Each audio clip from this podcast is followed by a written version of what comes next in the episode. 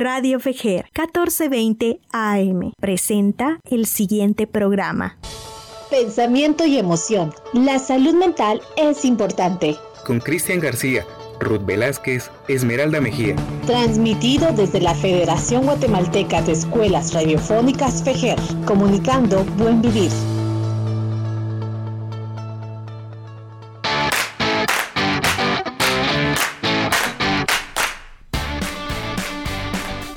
Hola, hola, ¿qué tal a todos?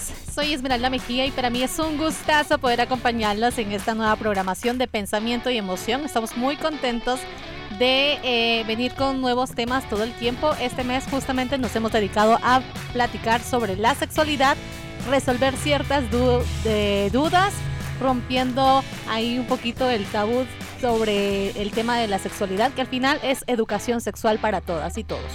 Bienvenidos chicos, ¿cómo están? Hola, hola, muy bien, gracias Esmeralda y contenta de estar acá con ustedes de nuevo. Ya los extrañaba, los extrañé bastante el sábado pasado. Pero muchas gracias por este nuevo programa. Hoy sí estamos completos, ¿no? Sí, ahora sí.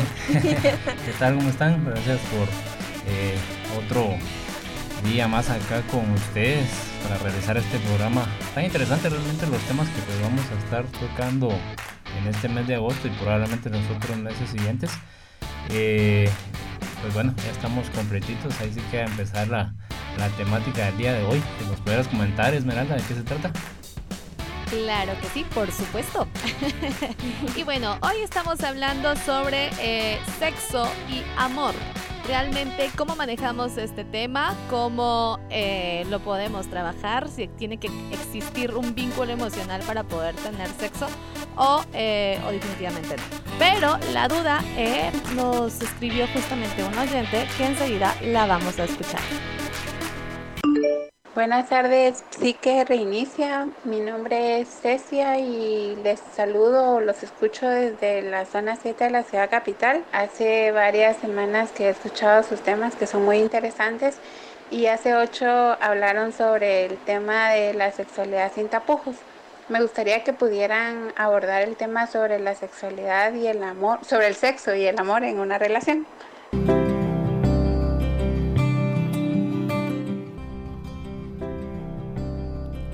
Muchas gracias Ceci por, eh, por mandarnos tus, dudas y ahí tu audio.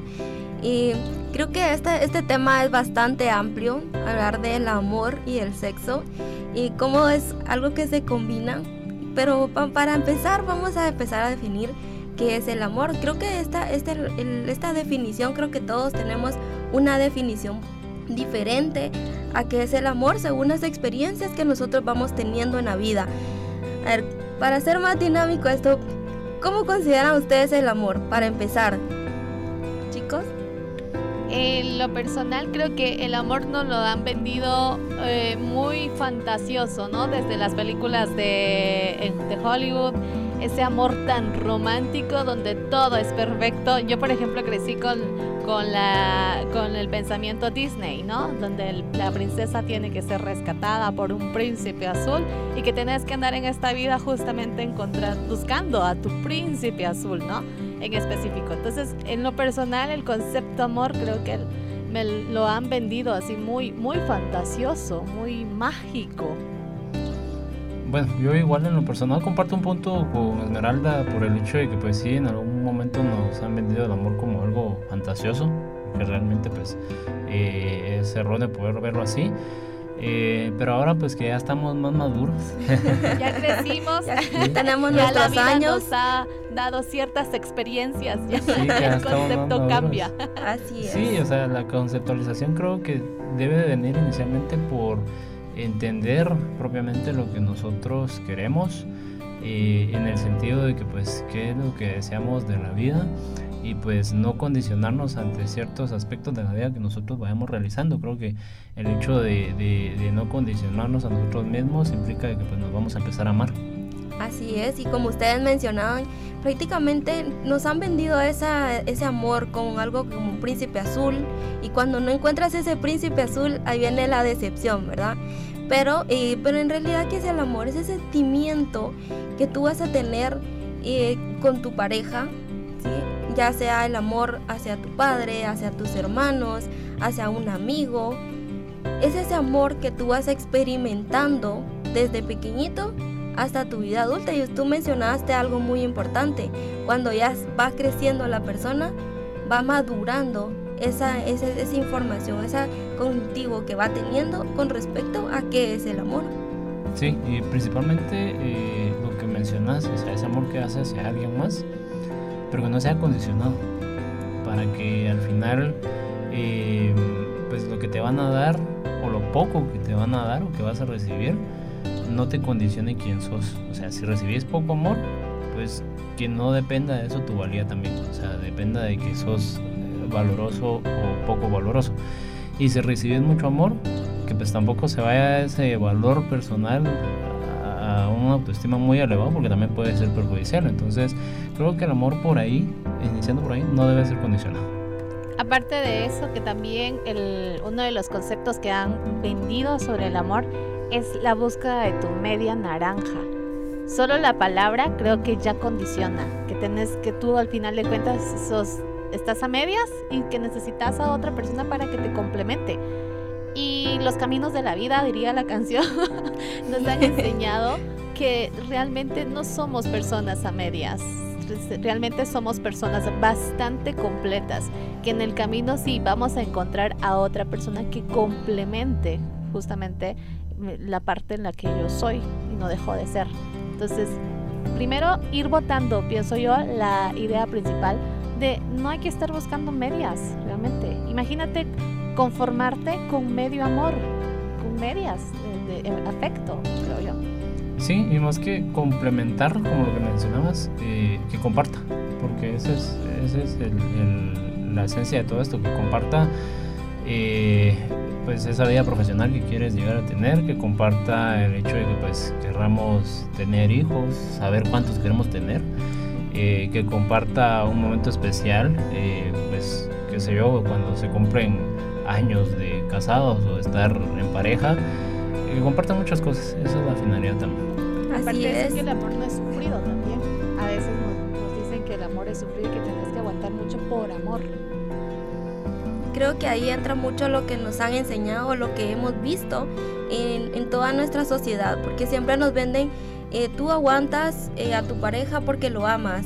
No es así, ¿verdad? Sino que el amor debe ser una, un sentimiento de afecto donde tenemos una atracción emocional y sexual que tenemos hacia una persona y cómo nosotros expresamos ese amor con acciones, con mensajes de con mensajitos, ¿verdad? Que tenga lindo día o un poema o detalles pequeños con tu pareja. Eh, y otro también, otro término que se ha manejado para el amor es el esmero en que tú realizas algo para otra persona. Sí, creo que en los programas anteriores estuvimos hablando sobre cómo ir eh, alimentando ese amor en eh, el tema los cinco lenguajes del amor. Esa es una de las formas en las que se puede alimentar el amor. Sí, eh, puedes llegar a tener un amor bastante estable, pero como lo decía anteriormente, el hecho de tener amor no tiene que ser algo muy sufrido. El dejo de ser yo por amor a la otra persona el dejo de, hacer ciertas cosas porque a mi pareja no le gusta eh, o porque mi pareja piensa que si yo me comporto de esta manera está bien, entonces con tal de tenerlo feliz, dejo de ser yo, empiezo a perderme mi esencia y eso pues ya no es amor definitivamente. Así es, y es que primero... Con migajas también. Exacto, y tú mencionas algo muy importante que es el amor propio ¿sí? Porque el amor propio es la aceptación, el respeto que tú tienes hacia ti misma o hacia, hacia una persona, ¿verdad?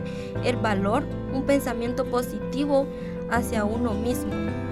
Sí, y es que hay una línea tan delgada, realmente, porque es una línea muy sutil, eh, por querer hacer algo por alguien que yo considero que tal vez así voy a recibir un poco de amor, o por querer hacer algo por alguien que pues realmente a mí me complace hacerlo. O sea, es, es, una línea tan delgada y hay que, hay que saber identificar, porque realmente también es, es muy complejo cuando yo hago, pues, qué sé yo, un sacrificio por alguien que, que considero yo muy especial y que eso a mí me va a traer un, un placer, o hacer un sacrificio por alguien que pues me va a condicionar a que si yo no lo hago recibo más o menos amor, ¿verdad? O, afecto en este caso.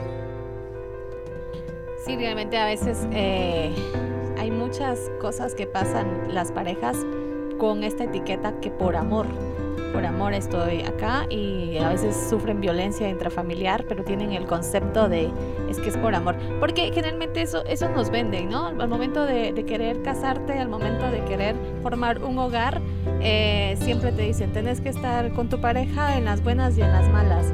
Y si en las malas implica violencia intrafamiliar, es que por amor tenés que estar ahí. Y por amor tenés que ah, estar por tus hijos. Y por amor, en nombre del amor, creo que se alza demasiado esa bandera que al final ya no se logra distinguir si yo estoy aquí eh, por amor o ya por una dependencia emocional o ya definitivamente es una costumbre, o sea, se, se empieza a nublar las verdaderas razones del por qué estás con tu pareja.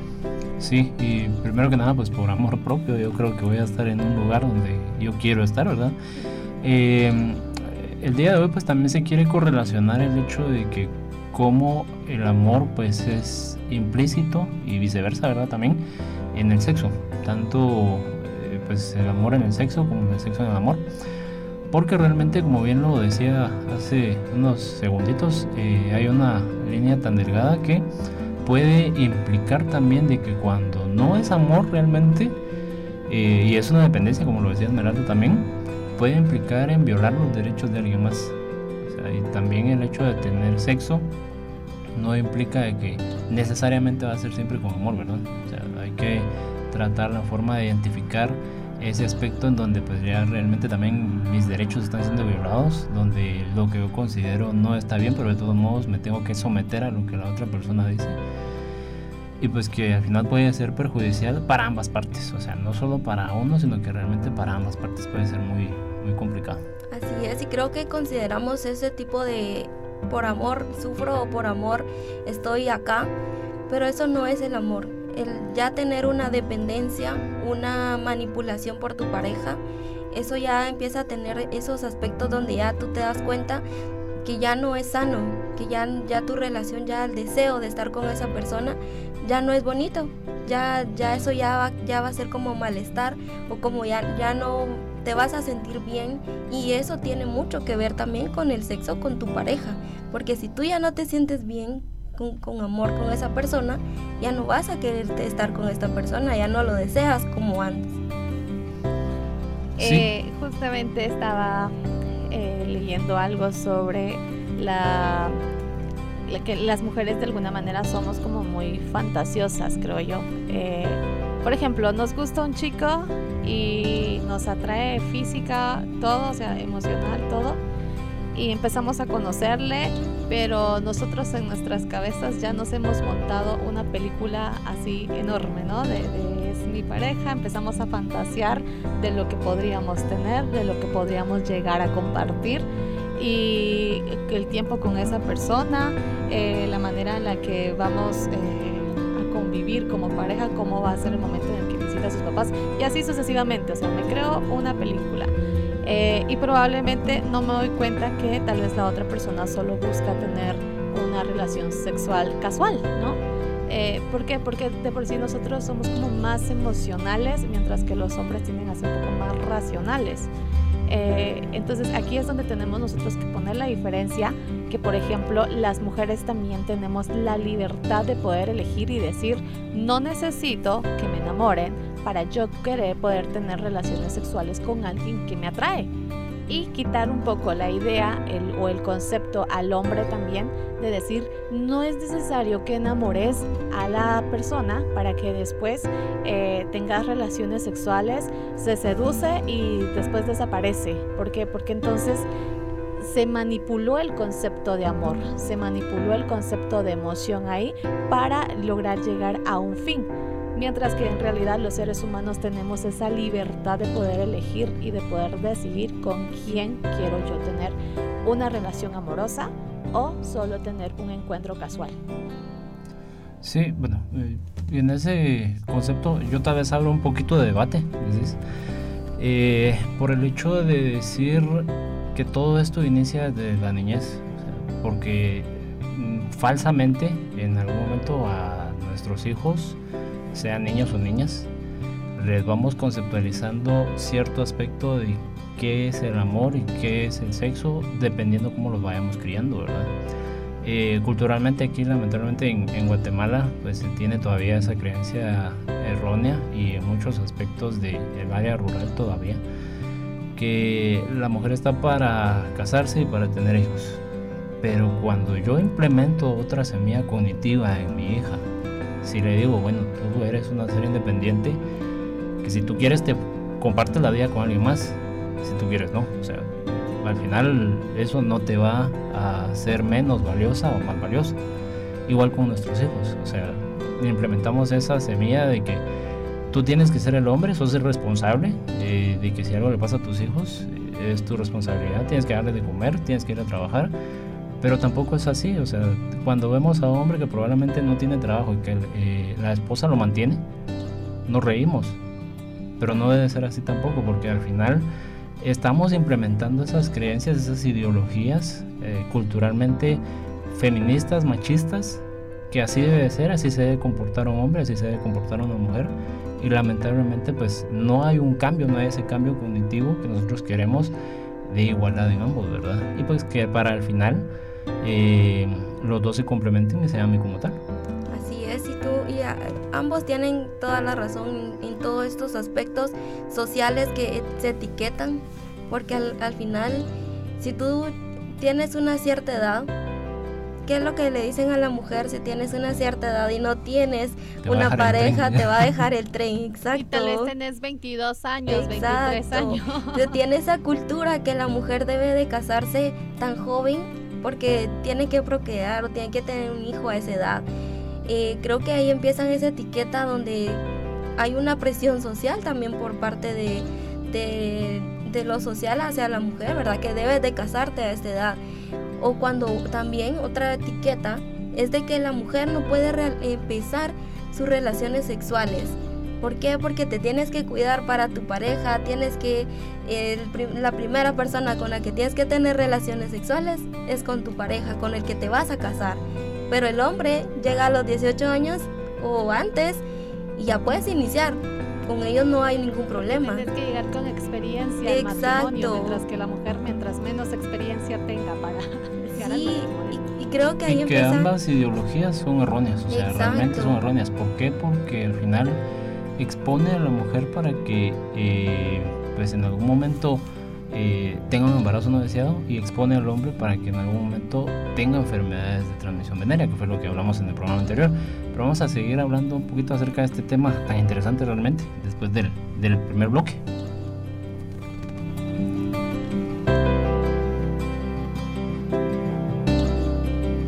Ya volvemos con Pensamiento y Emoción por Radio Fejer 1420 AM.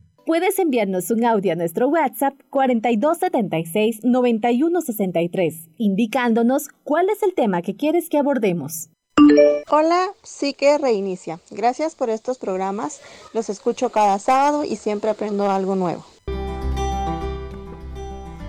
Continuamos con nuestro programa Pensamiento y Emoción. Muchas gracias por ese saludo y gracias también agradecerle a todas esas personas que nos escuchan y cada, cada vez de este programa y en Spotify también que nos escuchan. Hay bastante gente que nos escucha ahí también. Muchas gracias. Y bueno, continuando con el tema, que está bastante interesante, perdón Cristian. Pero eh, sí, la verdad es que sí, es justamente estábamos hablando sobre eh, si de verdad tenía que existir un vínculo emocional para poder llegar a tener relaciones sexuales con mi pareja o definitivamente no tiene que haber un vínculo emocional y que simplemente puedo tener una relación sexual casual. Incluso eh, una de las cosas o uno de los términos que justamente empezamos a manejar ahorita fue la responsabilidad emocional que tiene que, tiene que existir en el momento de tener relaciones sexuales con, eh, mi pareja, por ejemplo, o con una persona que, que, conocí, me gustó y pues obviamente quería tener relaciones eh, sexuales con ella. a veces utilizamos como este concepto de yo quiero andar por la vida ahí y solo quiero tener sexo nada más, más no quiero llegar nunca a tener una relación amorosa con absolutamente nadie. Pero eh, si uno de verdad tiene una responsabilidad emocional, no va y, ve como, en este caso, si fuese hombre, fuese mujer, vea a las, a las personas como un objeto sexual porque a veces se deshumaniza ese concepto, ¿no? dejamos a un lado y decimos, ah, solo es para complacerme. Eh, generalmente la educación sexual en nuestro país está enfocado en la procreación nada más, o sea, que la mujer solo eh, sirve para poder tener hijos y, el que se satisface más acá es el hombre, porque justamente para poder sembrar la semillita necesita llegar a, cierto nivel de orgasmo, mientras que la mujer no, porque la mujer solo recibe. Entonces desde ahí, partiendo desde ahí, que la educación sexual eh, en Guatemala es un poco pobre realmente o incluso no se, no se habla de relación sexual en, las, en los centros educativos porque ahí solo se maneja el concepto de tienes que conocer tu cuerpo, cuáles son las partes de, del hombre y de la mujer, y ahí murió la educación sexual. Entonces, obviamente, se deshumaniza desde ahí el concepto de querer utilizar a las personas como objetos sexuales. Y creo que ahí estamos siendo poco responsables eh, emocionalmente, porque para tener relaciones sexuales con una pareja existe cierto grado mínimo de emoción o sea, tiene que haber atracción, obviamente, tiene que haber atracción por la pareja con la que se quiere estar, eh, cierta, em, no sé, para que exista esa pasión tiene que haber como una pequeña emoción. Es que tampoco somos, ¿qué? Hierros, ¿no? No sentimos nada. Eh, no, tiene que atraerte algo, ¿no? Tiene que, se mueve una especie de emoción ahí, que no va a ser tan marcado como el amor, pero que sí existe una emoción ahí. Y ahí es donde yo me vuelvo responsable también, porque no solo voy a satisfacerme a mí, sino que también busco que la otra persona se lo disfrute, busco que la otra persona también llegue a sus puntos de orgasmo eh, y que los dos disfrutemos, de que los dos lleguemos al mismo nivel. Porque eso es lo que venden a veces las películas, ¿no? De, de ay, eh, vas a encontrar a tu pareja, los dos van a disfrutar, los dos van a llegar al mismo tiempo al orgasmo y de esta forma todo va a ser mágico. No es cierto. no es cierto.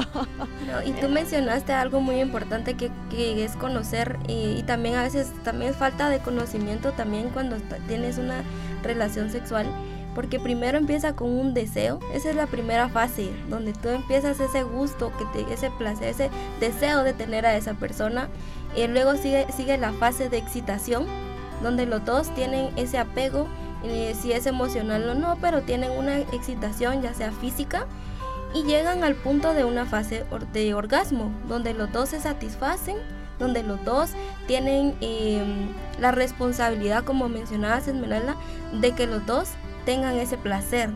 ¿sí? Y luego pues ya viene la fase de resolución donde ya la excitación empieza a bajar. Sí, y pues coincido mucho en el hecho de que pues eh, hay una responsabilidad emocional allí.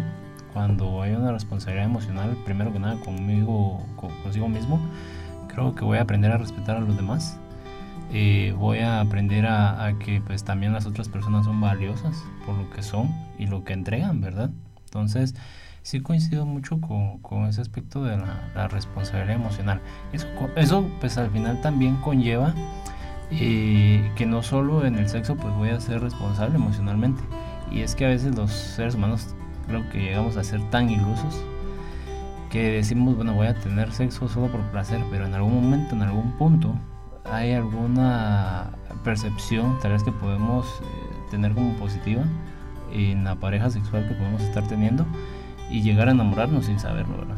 O sea, en algún momento podemos llegar a ser tan ilusos que no, no, no sabemos con quién nos vamos a llegar a enamorar realmente, ¿es así? Incluso existe un trasfondo, ¿no? El hecho de no querer llegar a enamorarme y solo complacer eh, a mi cuerpo de alguna manera eh, existe también un porqué, un mecanismo de defensa muy grande, el no permitirte también la posibilidad de enamorarte, no significa que te vas a enamorar todo el tiempo, eh, pero el bloquearte, o sea, también existe un trasfondo detrás de todo eso, ¿no? Sí, y pues eh, al final cuando te negas eso, te negas el, el sentido o el hecho de querer experimentar algo bonito, ¿verdad? O sea, al final eh, creo que si es así es porque tenés algo eh, no solo en contra de ti mismo, sino que en contra de las demás personas por aparentemente algo que te hayan hecho. Porque es la idea que nos han vendido, ¿no? De si te vas a enamorar es porque vas a encontrar al amor de tu vida y vas a ser feliz por el resto de tu vida. O sea, y entonces nos metieron como tanta esa idea que el miedo de enamorarnos, porque de pronto digo, ¿qué tal si en el camino me desenamoro y me enamoro de otra persona? ¿O qué tal si no funciona? Entonces fracasé, eh, ante la sociedad fracasé porque mi matrimonio no terminó como los cuentos de hadas, de vivieron felices para siempre. O, entonces como que a veces nos cerramos a, esa idea que decimos, no, mejor no me enamoro y que ahí quede, ¿no? Porque tengo miedo. y aquí es donde dejamos claro, ¿no? Y decir, no pasa nada si te enamoras, vivís esa experiencia, te lo disfrutas y todo, pero resulta que ese no es tu cuento final. La relación no funcionó, perfecto, agradeces, sueltas y vuelves a iniciar de cero. Porque a veces ese es uno de los miedos que existe, el iniciar de cero otra vez. Es que muchas veces también eh, te etiqueta o te da miedo a que me enamoro y me tengo que casar con esa persona. Entonces, eh, también tener el sexo también es experimentar emocionalmente y también ver de qué lado o cómo te vas a relacionar con esa persona. No necesariamente porque tú inicias tus relaciones sexuales con esa persona, te tienes que casar con ella o te tienes que quedar toda la vida con esa persona. Sí, y en este punto, pues creo que al final coincidimos los tres en esto, que el amor o el hecho de percibir amor por parte de la otra persona en ese acto sexual es tan importante, o sea, en algún momento algunas opiniones dicen que el, exceso, el sexo en, en, una pareja no es importante, pero yo debato eso, realmente sí es muy importante. Sí, es que creo que es un complemento de, ese sentimiento que tú tienes hacia la persona y es un complemento el sexo con tu pareja porque complementas ese amor ya más íntimo con esa persona. Exacto, hay mucha intimidad y como, como les decía, pues realmente es tan importante, o sea, eh, podría decir tal vez que no es lo, lo, más esencial, pero sí tal vez una base de ello, se implica mucho en el sexo em, y que al final cuando tú sabes que no hay disfrute por parte de tu pareja sexual, y creo que pues, está ya implícitamente en un trastorno, o sea, cuando ya definitivamente no te importa nada de que la otra persona disfrute, solamente eh, propiamente yo, creo que ya estamos eh, implícitamente en un trastorno, el cual tal vez no hemos identificado, pero sí es necesario hacerlo para que obviamente las, ambas partes no se vean perjudicadas. Eh, pero reitero, sí es una parte muy importante porque en el sexo, eh, perdón que hable muy, muy científicamente, pero en el sexo a nivel cerebral, cuando está, estamos en el, en el acto sexual, se disparan muchas hormonas. Una de estas hormonas es la endorfina. Endorfina, sí. Exacto, que a nosotros nos, nos, bueno, nos sirve de muchos aspectos. Eh, para la ellos. de la felicidad. ajá, es la hormona de la felicidad, como le dicen. eh, sirve en algún momento como un, factor analgésico. Eh, pero como bien lo decías, es una hormona de la felicidad y podemos sentirla eh, precisamente en este acto, acto sexual y que esto se puede llegar a generalizar en muchos otros contextos de la vida. O sea, cuando yo tengo cimentado no solo una buena relación sexual, sino que una buena relación de pareja. Sí, tú mencionas todas estas hormonas, también está la dopamina, que es la que libera también el placer. Y así es como también disfrutas tener esa relación sexual. Como también la serotonina, que te ayuda a ese ánimo, a esa, a esa emoción que le pones a la hora de estar con tu pareja también.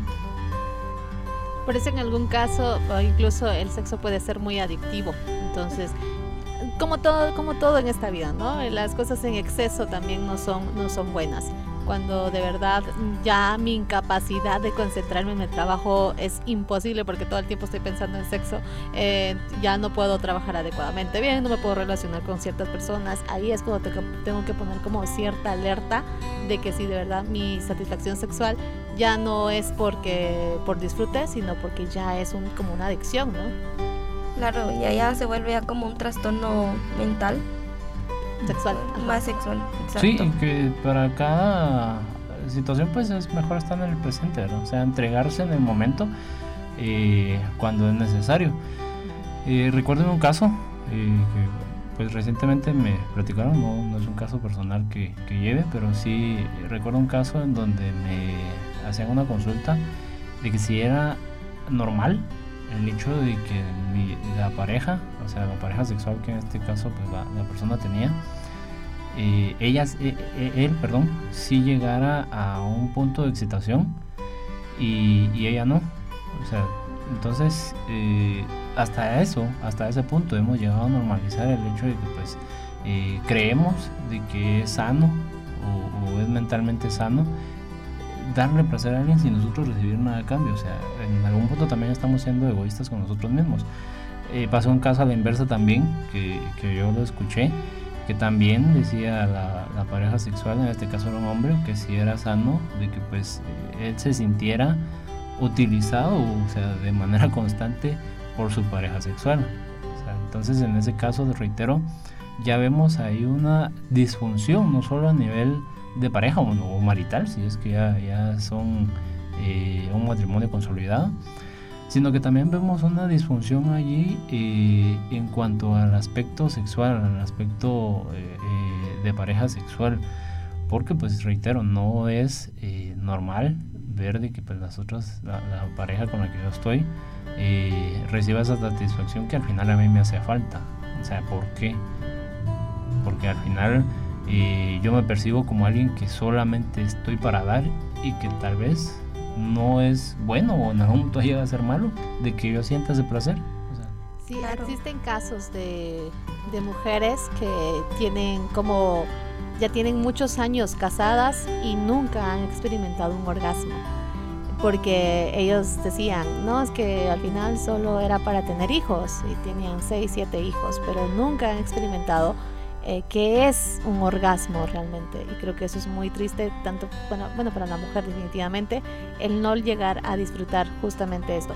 Pero también, o sea, tener como esa libertad de poder descubrirme también, el decir esto me gusta, esto no me gusta, si me visto de aquella forma me siento más sexy, más sensual para mi pareja, el, o el decirle a mi pareja, mira, eh, en esta posición definitivamente a mí no me funciona y ahí es donde aplicamos otra vez nuevamente la palabra del día, creo que es ahorita la responsabilidad emocional. ¿Por qué? Porque entonces ya no me concentro solo en satisfacerme a mí, sino que ya me concentro un poquito más en satisfacer a mi pareja en ese momento. ¿Por qué? Porque me interesa que ella también tenga eh, la liberación de endorfinas de, de, la misma forma en la que yo también lo tengo. Entonces, que ambos logremos alcanzar estos niveles de excitación y de orgasmo en conjunto. Entonces, ahí estoy siendo yo bastante responsable, ¿no? Y es que también tú tocaste algo muy importante, la comunicación en la que tú tienes con tu pareja. ¿Por qué? Porque muchas veces eh, eh, socialmente o, o culturalmente nos han enseñado que de eso no se habla y no. Están hablando de eso en la casa. Exacto, hay muchos tabú todavía de por qué tengo que hablar de eso. Te da pena, te, te, te, pones como tímida o tímido al hablar de qué es lo que te gusta. Tal vez quieres experimentar otras, otras formas de tener sexo pero esa falta de comunicación hace que tú también no experimentes. La otra persona no es adivina para saber qué es lo que te gusta. Entonces ambos se deben de, compartir qué es lo que te gusta, eh, en qué posición te gusta, si te gusta vestirte con lencería, si no te gusta. Entonces todo eso es muy importante mencionarlo para tener una comunicación asertiva y que los dos disfruten del sexo. Sí, eh, de igual forma, creo que eh, hablar ahora de, sexo, no solo en estos programas, sino que a nivel en el núcleo familiar, el sexo es una palabra tan especial y tan tabú, o sea, eso quiere decir que en algún momento llega a ser hasta prohibido en algunos lugares. Exacto. Eh, que cuando hablamos de esto nos da miedo, cuando creemos de que recibir placer sexual y me refiero en todos los ámbitos, en todos los contextos de pareja, no solo en, en, relaciones sexogenitales propiamente, pero cuando recibimos un placer sexual, hasta nos llegamos a sentir culpables. O sea, hay casos en los cuales en algún momento algunas personas se llegan a sentir culpables de decir, bueno, eh, no, lo, no lo pude o no la pude satisfacer bien, que ahí empiezan las disfunciones sexuales también. Sí, es que también, por ejemplo, si ya se están conviviendo con una pareja, eh, muchos piensan que, ay, ya viviendo con una pareja todos los días tienes relaciones sexuales. Y no, o sea, no, hay días en los que probablemente uno de los dos de verdad no va a tener deseo y eso implica muchos factores externos, el estrés, trabajo, eh, deuda, o sea, eh, implica un montón de cosas. Entonces, si de, repente tu pareja no tiene el deseo de tener relaciones sexuales esta semana, por ejemplo, es eh, no pasa nada, está bien. ¿Por qué? Porque es una, un deseo hipoactivo, o sea, que está como dormido, que no pasa nada. Pero, eh, y que generalmente nosotros, todas las personas pasamos por eso, que de repente hay semanas que definitivamente tus deseos sexuales están bajos. Eh, y no es porque tengas un trastorno sexual. Cuando yo puedo detectar que es un trastorno sexual es cuando definitivamente eh, eso ya es más recurrente. Más ya es más recurrente. Ya de repente mi deseo sexual está muy apagado. Ya pasaron 5, 6, 7 meses y yo no tengo deseo sexual. Ya hemos probado hacer esto, ya hemos probado ir a aquello. O sea, y se ha probado una infinidad de cosas y el deseo sexual está apagado. Entonces ahí es donde yo tengo que poner alerta y decir, ok, esto ya es un problema, puede ser médico, psicológico. O sea, ya voy y checo eso. Pero si tu pareja definitivamente esta semana no quiere tener relaciones sexuales, no significa que ya tenga un trastorno eh, sexual. Y yo vuelvo a caer a lo que siempre nos han enseñado. Creo que si tú tienes ese problema, da pena como que ir al médico y, mencionar esto, ¿verdad? Pero eh, creo que es, también es muy importante ir al médico. Pero regresamos con, con más de este tema de amor y sexo.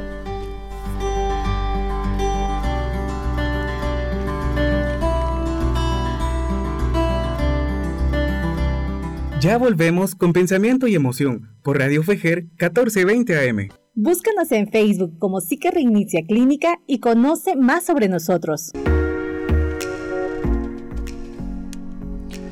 Bueno, continuamos entonces. Eh, creo que al final ya hemos ido tratando la manera con diferentes conceptualizaciones, ir definiendo eh, y hacer la diferencia entre lo que es el amor o qué implica el amor y qué implica únicamente tener sexo, ¿verdad? Sexo por, placer, pero que al final los dos eh, congenian y los dos pues son implícitamente eh, eh, parte de una relación en donde pues que al final o, la finalidad de esto mejor dicho es tratar la forma de crear una felicidad personal entonces hemos tratado la forma de ir definiendo esto Em, bueno, personalmente dentro de la experiencia que he ido teniendo, no solo leyendo artículos y enterándome un poquito acerca de cualquier tipo de, casos que implica una eh, afección en pareja, eh, lo reitero, el sexo es una parte muy importante de, poder tener una relación de pareja muy esencial, em, basado en una relación sexual satisfactoria. Creo que el placer a nivel de pareja va a ser satisfactorio también. O sea, los objetivos que se tienen como pareja es muy probable que se lleguen a lograr. Sí, creo que también otro, otra base muy importante en, esta, en todo este amor y sexo es también eh, tener esa comunicación y de, de, mencionar qué es lo que te gusta y qué no te gusta porque así es como también los dos se van a complementar para una satisfacción sexual.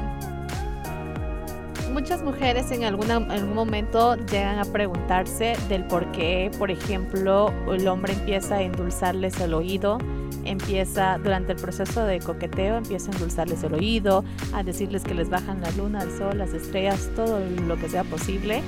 Eh, y de pronto alcanzan su objetivo, que es tener relaciones sexuales, y después las dejan. Eh, entonces, al final, muchas mujeres se preguntan por qué, pasa esta situación, si él decía que tenía mucho interés por mí, si yo, él decía que él era muy importante, eh, me llevaba cosas, detalles, pero después de tener relaciones sexuales con él, pues ya no desapareció, ya no sé nada de él. Y eh, hay que tener como muy claro que era lo que decíamos. No hay que manipular el concepto de amor para si mi objetivo principal es tener relaciones sexuales con esta persona. No tengo que manipular eh, este concepto. ¿Por qué? Porque al final de cuentas lo que hago es eh, afectar la autoestima de la otra persona que se quedó ahí con esperanzas de que iba a haber una relación amorosa mientras que el objetivo principal de la otra persona era solo buscar la satisfacción sexual.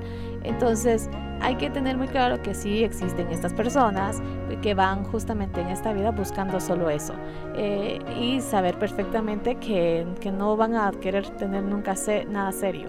Pero ¿qué es lo que tengo que aprender yo aquí? Si en mi caso eso fue lo que me pasa a mí o qué es lo que tengo que aprender, el proceso de aprendizaje. Primero es que hay que aceptar que hay personas distintas a uno eh, y no caer como en el papel de víctima. Segundo, evitar buscar explicaciones sobre del por qué desapareció, por qué solo me usó de alguna manera eh, o solo quiso satisfacerse sexualmente y desapareció. ¿Por qué? Porque si yo empiezo a, cuestionarme tanto, lo que estoy haciendo es destruyendo mi autoestima, porque eso no tiene absolutamente nada que ver con el valor que tengo yo como mujer, como persona y también que hay personas a quienes les importa de verdad eh, el camino de sus acciones que provocan sufrimiento. Entonces hay que tener muy claro, si en algún momento mis intenciones es, por ejemplo, tener una relación casual, pues vengo y se lo explico a la persona de forma eh, clara, clara, ser muy claros. Mira, eh, tú me gustas muchísimo y mi intención acá es solo tener sexo casual. ¿Aceptas esto? Sí o no la otra persona está en su libre decisión de decir, no, yo no quiero esto porque yo busco una relación amorosa. O sí, me parece perfecto, eh, podemos continuar en eso. O sea, hablar, ser muy claros desde entrada y no mm, utilizar inadecuadamente el concepto amor para solo alcanzar un objetivo y desaparecer. Fíjate que en ese caso, eh, de igual forma, sí, sería la manera de ser claros. Eh, pero igual implicar también de que el hecho de que somos vulnerables ante cualquier cosa, ante una ruptura amorosa, ante una ruptura de pareja, pero aquí principalmente saber de que nuestro valor como personas no depende de la otra persona que te haya dejado. O sea, si te sentiste utilizado o utilizada, ok, está bien, te equivocaste. Pero al final, que eso, ese valor como persona que tenés no vaya a depender de que la otra persona esté contigo o ya no.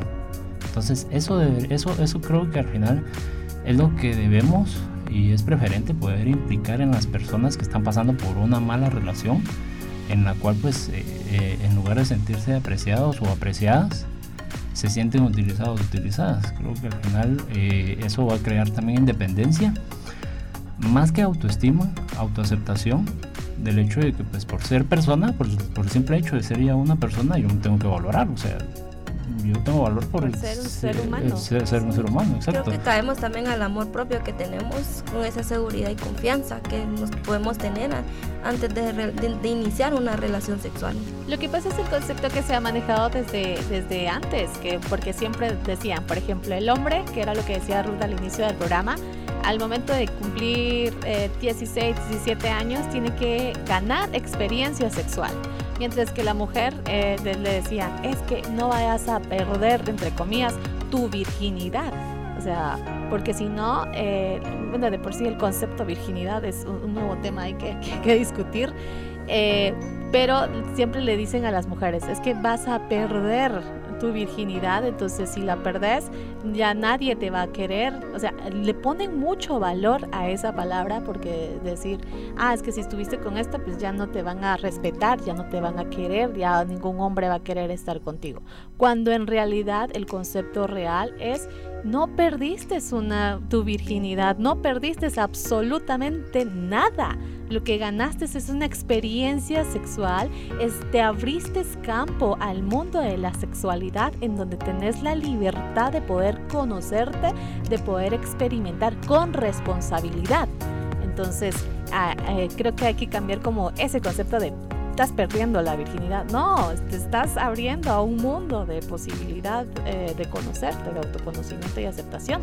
Y más que ganar, y el hecho de que más que ganar y perder, creo que lo más importante aquí es aprender, porque al final eh, las relaciones sexuales de pareja creo que no se tratan de ganar ni de perder, sino que de aprender principalmente, por el hecho de que eh, manejamos una mala semántica de que vas a perder tu virginidad o vas a ganar experiencia por, porque aprendas eh, a, realizar una penetración y pensamos de que todo en el amor, en el sexo es penetración y no.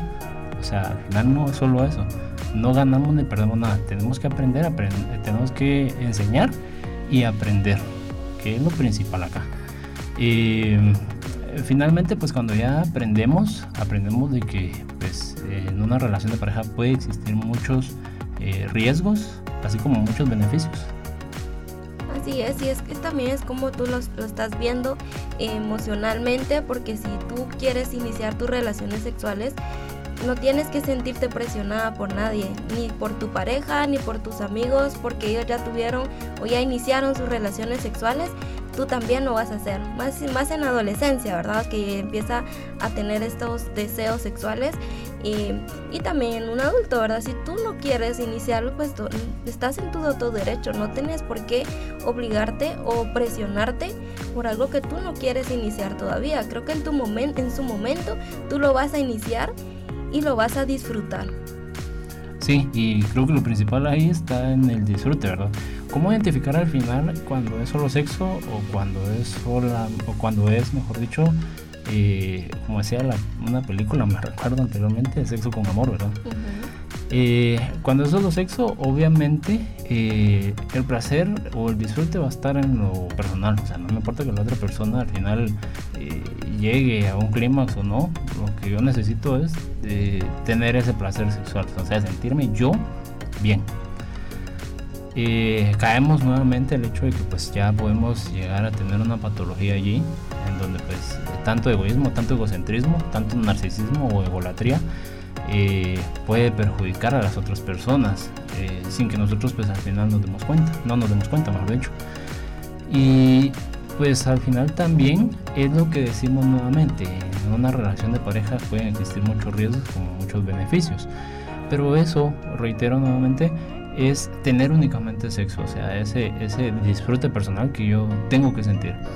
Cuando ya caemos en amor y sexo, que es el tema del día de hoy, eh, en conclusión, pues ya como bien lo mencionamos anteriormente también, eh, va a implicar muchos factores, factores emocionales, factores cognitivos o, la percepción, los pensamientos que yo estoy teniendo en torno a esta relación de pareja y eh, pues ese disfrute a nivel físico que voy a tener, ¿verdad? O sea, cómo va a reaccionar mi cuerpo ante eh, ese contacto con la otra persona, cómo va a reaccionar mi cerebro ante el hecho de que se culmine una relación, que, pues, una relación sexogenital, eh, y cómo esto se va a ir dando en los otros contextos de pareja, ¿verdad? Eh, cuando, por ejemplo, qué sé yo, en alguna relación en donde yo tenga que estar de acuerdo en algunas decisiones, si realmente eh, el hecho de estar con esa persona me hace feliz o no, no solo en el sexo, sino que también en todos los contextos de pareja. Así es, y también una manera también de, asegurarte y de conocer tu cuerpo, eh, también es esta, el orgasmo manual o la masturbación, como, como también es llamada, también es conocerte, también en qué áreas de tu de tus orgasmos o que, cuándo puedes llegar tú a tu orgasmo. Eso va a depender de cómo tú te vas conociendo eh, físicamente y también cómo se lo vas a demostrar, cómo lo vas a compartir con tu pareja. Al final puedes crear como un camino para que para guiarlo, ¿no? O sea, Así tampoco él tiene que saber todo. y creo que ahí también es conocer tus zonas de, de orgasmo, ¿verdad? Para que esa persona también conozca qué lugares te gusta y qué no sin ser cuestionada, creo yo, porque a veces sí se le cuestiona mucho a la mujer de ¿y dónde aprendiste eso? ¿O por qué tú sabes esto? Eh, y al hombre pues no, no se le cuestiona absolutamente nada. Pero no, creo que, que, el momento de disfrutar esta sexualidad es justamente eso. Primero, el saber, el conocerme, saber cuáles son mis puntos eh, específicos de mi cuerpo donde yo sé que me, eh, me excitó un poco más. Eh, el decirle a mi pareja, mira, esta posición no me gusta, esta posición sí me gusta. Mira, de esta manera yo puedo alcanzar los niveles de orgasmo. Mira, que si hacemos esto, o sea, lo voy orientando. ¿Por qué? Porque probablemente él conoce su cuerpo, pero no conoce tu cuerpo ¿Y quién más puede conocer mejor el cuerpo de uno que uno mismo? Entonces ahí vas guiándolo y en conjunto y al final de cuentas, pues disfrutándolo eh, ambos, ¿no? Sí, y esencialmente tener eh, sexo sin culpa. eh, por el hecho de que eh, el hombre pues, erróneamente pues puede llegar a creer, bueno, ¿será que la voy a satisfacer sexualmente? El no calificarse, ¿qué te pareció? O, realizar condenas o, adjudicarse en algún momento calificativos negativos de uno mismo. Exacto, o sea, el hecho de que en el caso del hombre decir, pues, ¿será que la voy a satisfacer sexualmente? ¿Será que soy muy bueno? ¿Será que realmente lo estoy haciendo bien? O en el caso de la mujer, pues también se puede dar el hecho de que ¿será que lo voy a satisfacer?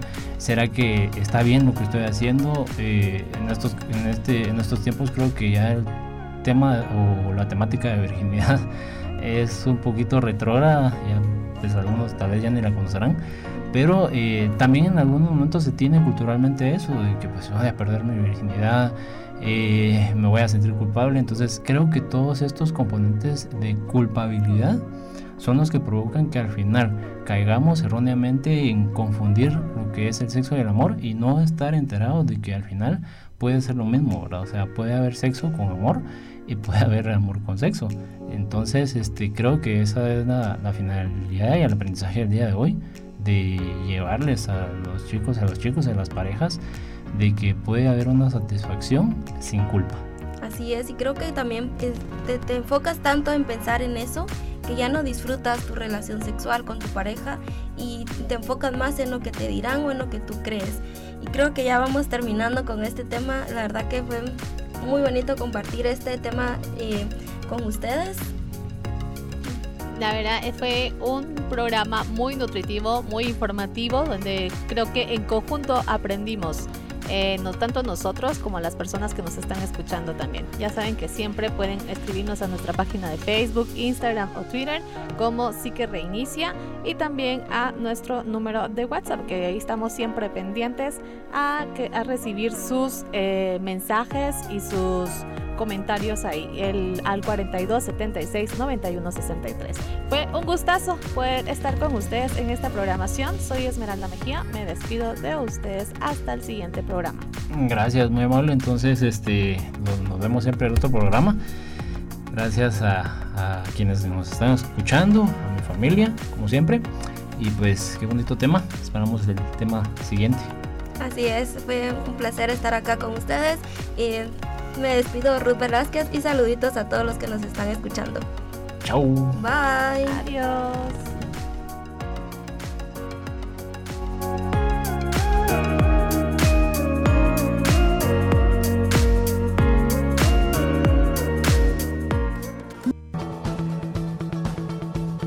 Gracias por acompañarnos. Te esperamos en nuestro próximo programa. Ya sabes que puedes enviarnos tus audios exponiendo sobre cómo mejorar nuestra salud mental. A nuestro correo electrónico psiquereinicia.gmail.com Esta transmisión está realizada gracias a la Federación Guatemalteca de Escuelas Radiofónicas, FEGER.